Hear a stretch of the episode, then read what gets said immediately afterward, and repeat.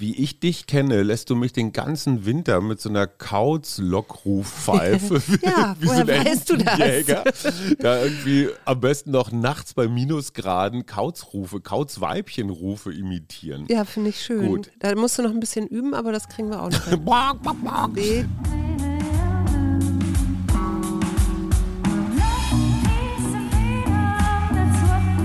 Wir, Arbeit, Leben, Liebe. Der Mutmach-Podcast der Berliner Morgenpost.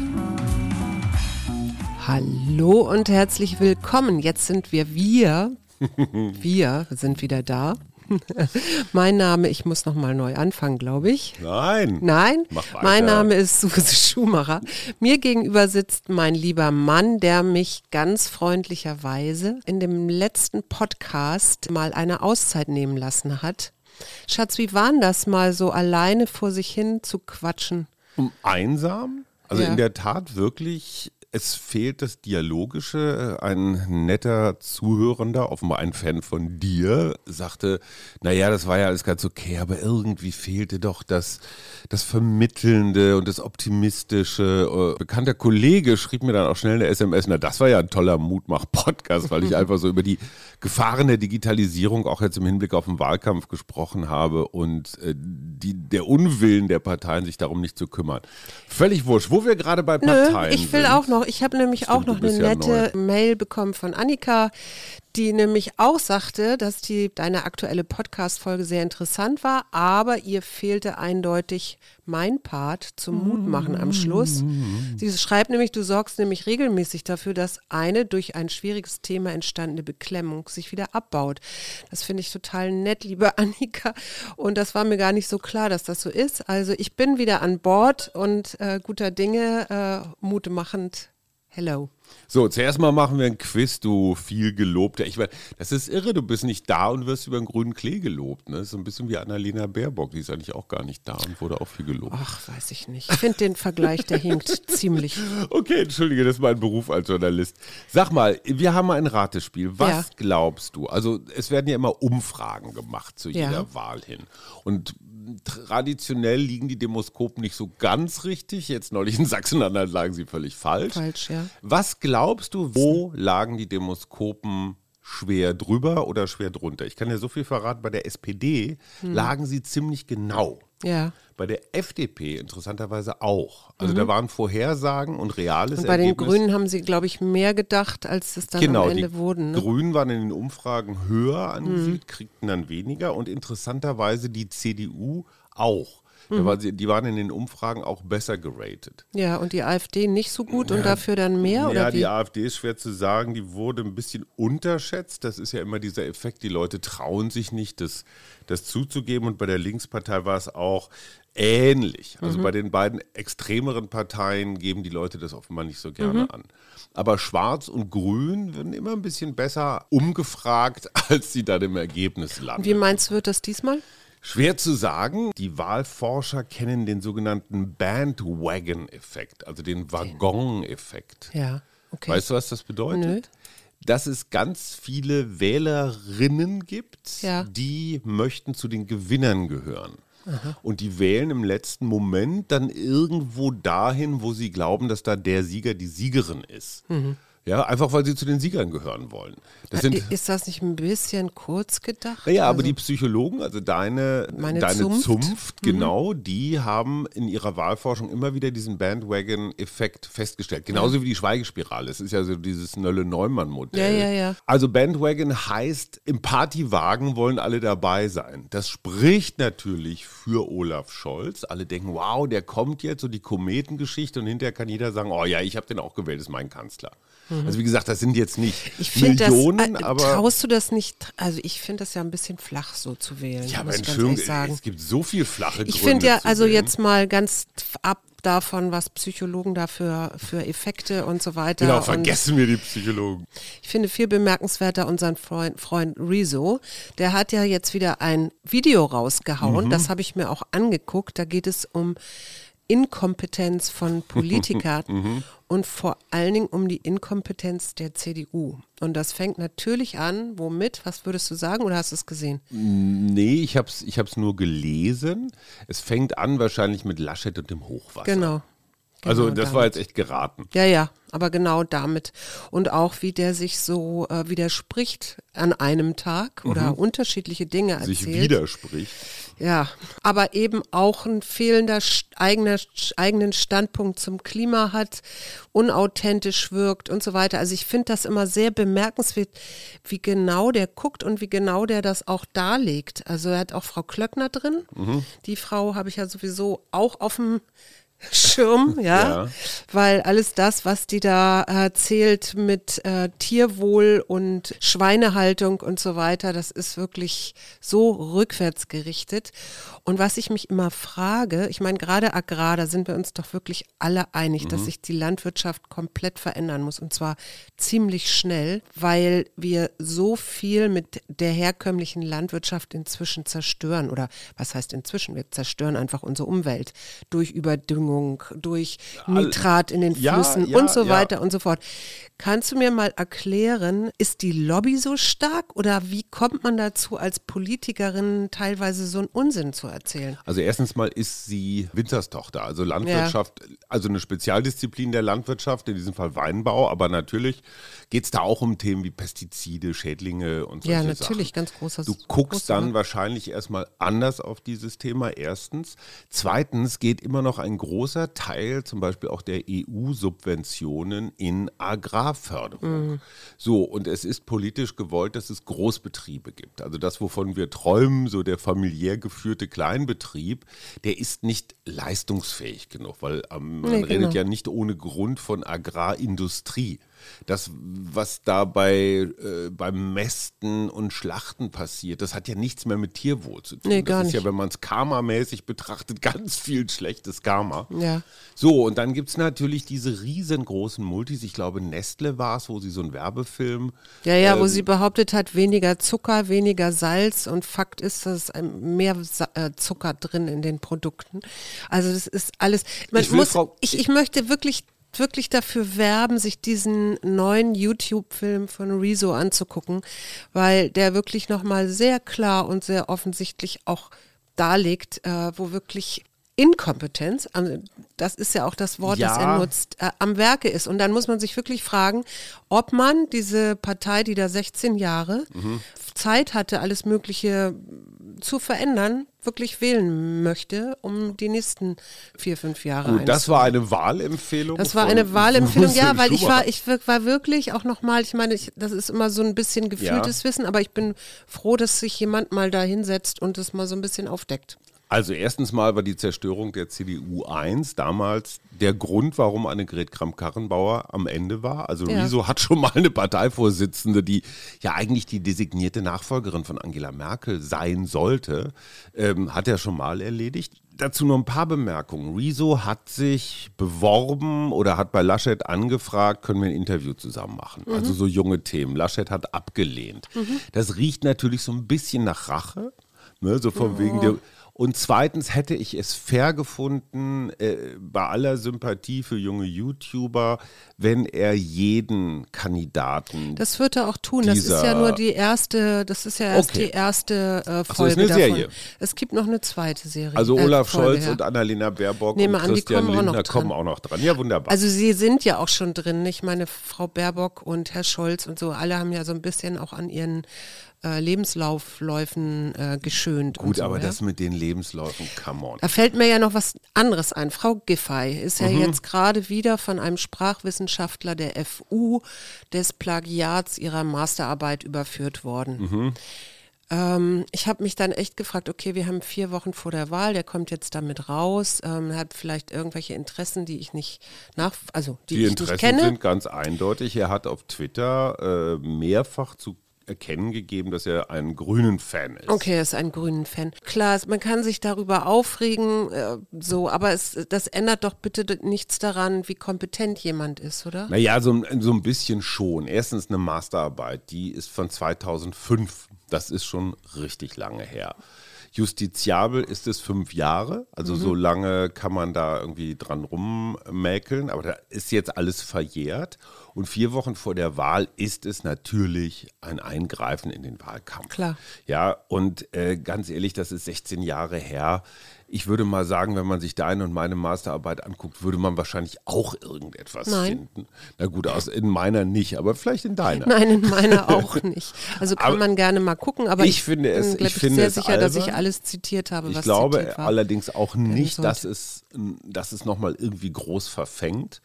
Weil wer Frau Giffey mag, wird sagen, jetzt hört doch mal auf mit dem Quatsch. Ja. Und wer sie nicht mag, wird sagen, ach ja, die schon wieder. Na, es ist ja auch am Ende, finde ich immer, we- wem traut man das äh, zu kompetent Berlin zu führen, oder?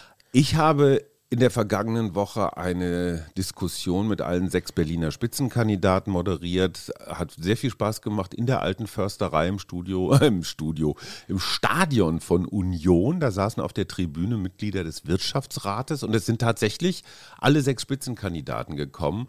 Frau Giffey war Frau Giffey, war Frau Giffey. Also die ist ja dann immer sehr wenn ihr nichts mehr einfällt, sagt sie, ach, Berlin ist doch eine der schönsten Städte der Welt. Also ne, die hat so ein Talent, so was Volkstümliches, manchmal auch ein bisschen Biederes. Die ist ja auch eher konservativ für eine Sozialdemokratin. Ja. Aber ich glaube, sie bedient so eine Sehnsucht nach, ach, jetzt bringt Mutti alles in Ordnung. Ne? Also so ein Ja. bisschen aufgekratztere Merkel. Und was mich da, und das ist jetzt echt keine Wahlwerbung, sondern einfach nur mein Eindruck, äh, Bettina Jarasch, die Spitzenkandidatin der Grünen, ist ja Philosophin von Hause aus. Und ich hatte den Eindruck, dass die für so eine Wahlkampf-Arena nicht gemacht ist. Die Frau ist bedächtig, sie ist nachdenklich, sie Was ist ja nicht verkehrt ist, finde ich. ja, ich weiß nicht, Politik ist halt auch der Umgang mit Macht und manchmal musst du halt einfach auch kalt und schnell sein. Es geht ja nicht nur darum, verantwortungsvolle Entscheidungen zu treffen. Es geht ja auch darum, Mehrheiten zu erkämpfen. also mehr Machtmensch. Ja, Machtmensch, klar. Politik ist Macht, ist der Umgang mit Macht. Und ich war sehr, sehr enttäuscht. Also ich hätte sie mir echt so ah, zupackender vorgestellt, aber ich, ich fand sie sehr, sehr leise. Was ich bemerkenswert fand, von den sechs Spitzenkandidaten ist genau einer in dieser Regierung. Ja. Klaus Lederer, unser Kultursenator, den wir auch schon im Podcast hatten. Der regierende Bürgermeister haut ab, die beiden führenden Grünen kandidieren nicht selber. Ja, also das ist wirklich irre, wie diese Regierung auseinanderfällt. Alle dachten immer Rot-Rot-Grün in Berlin, das muss doch funktionieren, hat überhaupt nicht funktioniert. Ich möchte noch eine Studie, das ist ja eigentlich dein Job, äh, dir zu Gehör bringen, Rheingold-Institut, die machen immer so Tiefeninterviews mit Wählenden. Dabei ist rausgekommen, dass es einen totalen Widerspruch gibt.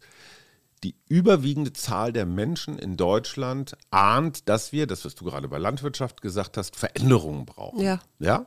Also es gibt das Bewusstsein, da kommt was, da kommt auch viel, ne? Klima und was weiß ich, Rentenpolitik und und und.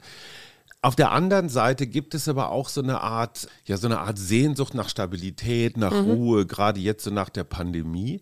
Es ist nicht nach der Pandemie. Naja, Schatz. oder sagen wir mal so in der neuen Phase der Pandemie, wo jetzt überwiegend ungeimpfte äh, die schweren Verläufe haben. Ne? Also das, das, das bringt ja eine neue Qualität in die, in die vierte Welle rein. Die Inzidenzen gehen zwar hoch, aber es wird anders. Weißt du, welches Bundesland die höchsten Inzidenzen gerade hat? Sachsen, Nein. Thüringen, Nein. Berlin. Nein. Äh, Nordrhein-Westfalen. Ah, Armin Laschet. Mhm. Ja gut, aber die Zahlen sind anders zu bewerten, als das bei der ersten Welle noch der Fall war. Aber ich verstehe und ich kann das total nachvollziehen, dieses Bewusstsein von, ich weiß, es wird sich, es muss sich was tun, aber jetzt nicht sofort. Gib mir noch ein bisschen Ruhe. Und Mhm. das ist so ein Widerspruch, so eine Spannung in den Wählenden selber. Mhm. Und die spricht natürlich für Olaf Scholz. So, wenn jetzt schon die Ära Merkel vorbei ist, dann ist es eigentlich schon Veränderung genug, wenn wir, wir jetzt von Mutti zu Vati kommen. Also ich bin da radikaler. Ich finde, wir brauchen eine Veränderung ganz dringend. Also wir brauchen eigentlich einen Kulturwandel. Und ich bin mir nicht sicher, ob den nun die CDU sowieso nicht oder ob die SPD das erfüllt. Aber ich will dir jetzt was Schönes erzählen. Ich dir auch. Erstens, kennst du Muja Dambi? Nein. Das ist Aboriginal und das heißt große Koralle. Man hat nämlich im Ah. großen Barrier Reef eine äh, Steinkoralle entdeckt, die mindestens 400 Jahre alt ist. Die ist 10 Meter breit und 5,5 Meter hoch. Aha. Und es ist die sechsthöchste dort in dem Korallenriff. Aber ich habe gehört, im Barrier, Barrier Reef sterben die Korallen alle ab. Ja, das tun sie teilweise. Aber die ist zäh. Die lebt noch und äh, ich finde es erstmal enorm, so das ist wie so ein alter Baum auch, Mhm. ne? Also dass so eine Koralle so lange lebt und das ja bisher alles ganz gut überstanden hat. Jetzt wahrscheinlich nicht mehr mit den steigenden Wassertemperaturen. Das fand ich erstmal besonders. Und das zweite ist, am Nachthimmel, ich weiß nicht, ob dir das aufgefallen ist, du warst ja neulich auch mal wieder mit deinen Freunden Mhm. in unserem Garten und hast da auch übernachtet, sieht man im Moment einen ganz, ganz hellen Stern. Mhm. Der deinen Oder Planeten. Namen, der deinen Namen Und trägt. weißt du, wer, welcher Planet das ist? Venus. Nee, es ist der Jupiter tatsächlich. Der Mhm. ist gerade sehr doll zu sehen. Das finde ich auch besonders. Und was ich noch besonders fand, es gab im Südwesten der Republik in, äh, ich glaube, Nordrhein-Westfalen und auch in Mecklenburg-Vorpommern Umfragen unter Studenten. Und dabei stellte sich raus, dass die noch sogar etwas höher in ihrer Impfbereitschaft sind, beziehungsweise sich impfen lassen als der als die Gesamtbevölkerung, weil man natürlich in den Unis jetzt gerade auch diskutiert, wie geht's denn jetzt weiter ab Herbst? Und natürlich äh, wünschen sich alle, dass man sich wieder in der Uni äh, live erlebt und sieht. Und dazu braucht es eine große Impfquote oder mindestens 90 Prozent wohl. Und das scheint ähm, unter Studierenden wohl eher der, die Tatsache zu sein, dass die meisten sich impfen lassen haben oder eben schon das erste Mal geimpft wurden. Das fand ich ein gutes Signal. Ganz viele Geimpfte pro Kopf sind auch beim Triathlon. Mhm. Ich habe nämlich am Sonntag bei meinem Verein, den Weltraumjoggern, Helfer gespielt beim Berlin Man, der ist eigentlich vom letzten Jahr, also da hätte er stattfinden sollen, ist jetzt praktisch nachgeholt worden. Ja. Und die, meine Präsidentin Sandra Hildebrand, die Chefin der Weltraumjogger, sagte mir tatsächlich, also ganz, ganz hohe Impfquote, weil die Sportler offenbar auch Bock haben, wieder zu starten. Das ist halt auch eine Startbedingung. Und äh, ich habe vier Stunden lang in einer Tankstelleneinfahrt gestanden Ja, das finde ich großartig. und verhindert, dass da Leute auf die Straße, also mit dem Auto auf die Straße kommen, Ja. weil die Radfahrer dann, also die, die Radrennfahrer da mit einer hohen Geschwindigkeit angebragt kommen. Und manche Autofahrer sind echt, oh, schlechtlaunig. Mhm. Ich meine, hey, das findet alle zwei Jahre statt und so, okay, ja, dann hast du es eilig und willst unbedingt Kaffee Kuchen Ja, aber am so. Sonntag, ich ja, bitte gut, dich. Einzelschicksale. Also ich habe noch zwei Sachen. Eine etwas traurigere. Äh, ich wollte eigentlich jetzt am 29. August wieder einen Waldtag machen und muss den leider absagen. Das schreibe ich euch aber allen, die sich angemeldet haben, nochmal persönlich und möchte den gerne auf den 4. September verschieben, weil ich wegen einer Familienangelegenheit an dem Sonntag gar nicht in Berlin bin, also an dem 29. Und ich habe noch eine Frage an die Community, weil meine Gattin ähm, sozialverträglich Loswerden will. Und deswegen hat sie einen Kauzkasten erworben. Erstens muss man diesen Kauzkasten irgendwie innen einrichten. ich dachte, du denkst jetzt, du erzählst jetzt, dass ich Geld loswerden will. Nein, um Gottes Willen. Also erstens mal frage ich mich, wie richtet man einen Kauzkasten ein? Ja, das Bei- kann ich dir sagen. Bei Ikea habe ich nichts Passendes gefunden. Dann ist die Frage, wie, wie genau kann so ein Kauz die Mäuse ausmachen? Also muss man den so praktisch direkt über sein Jagdrevier hängen?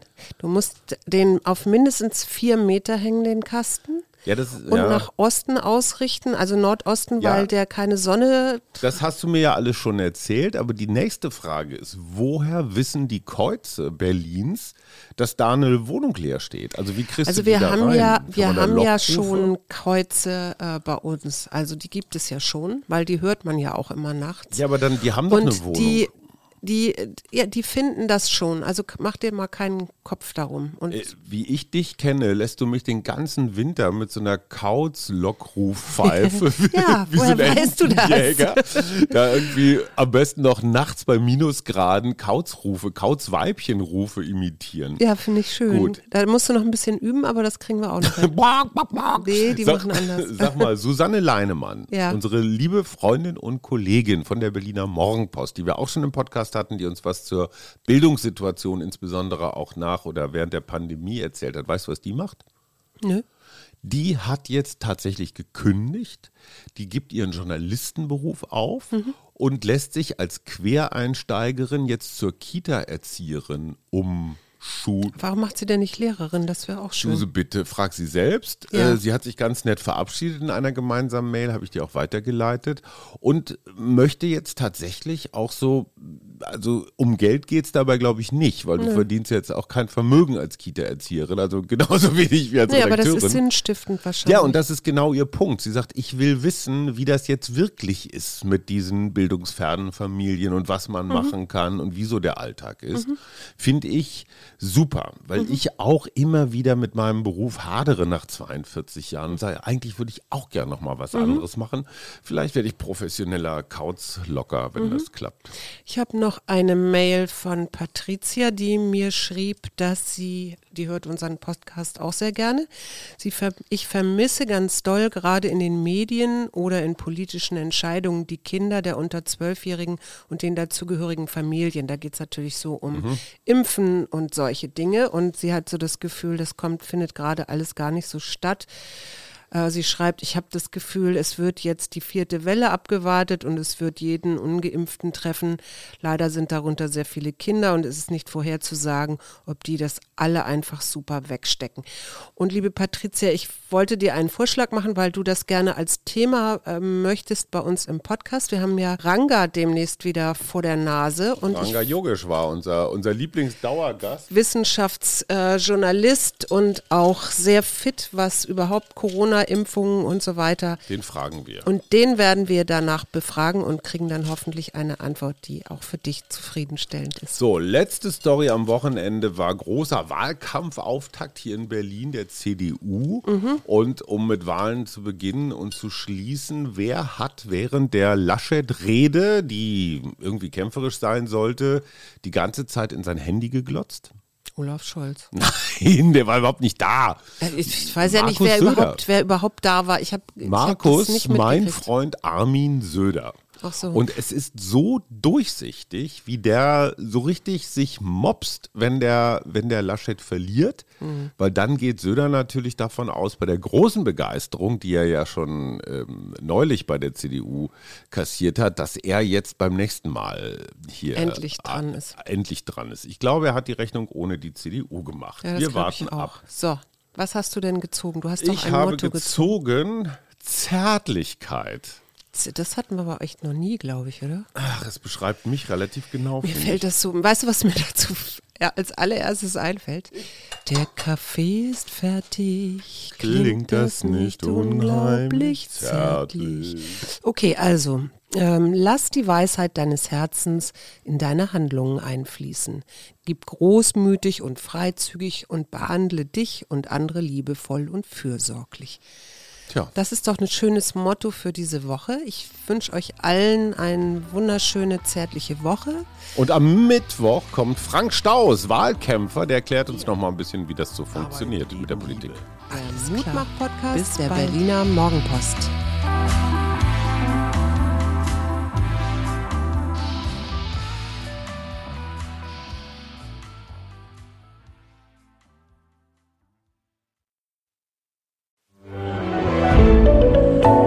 Podcast von Funke.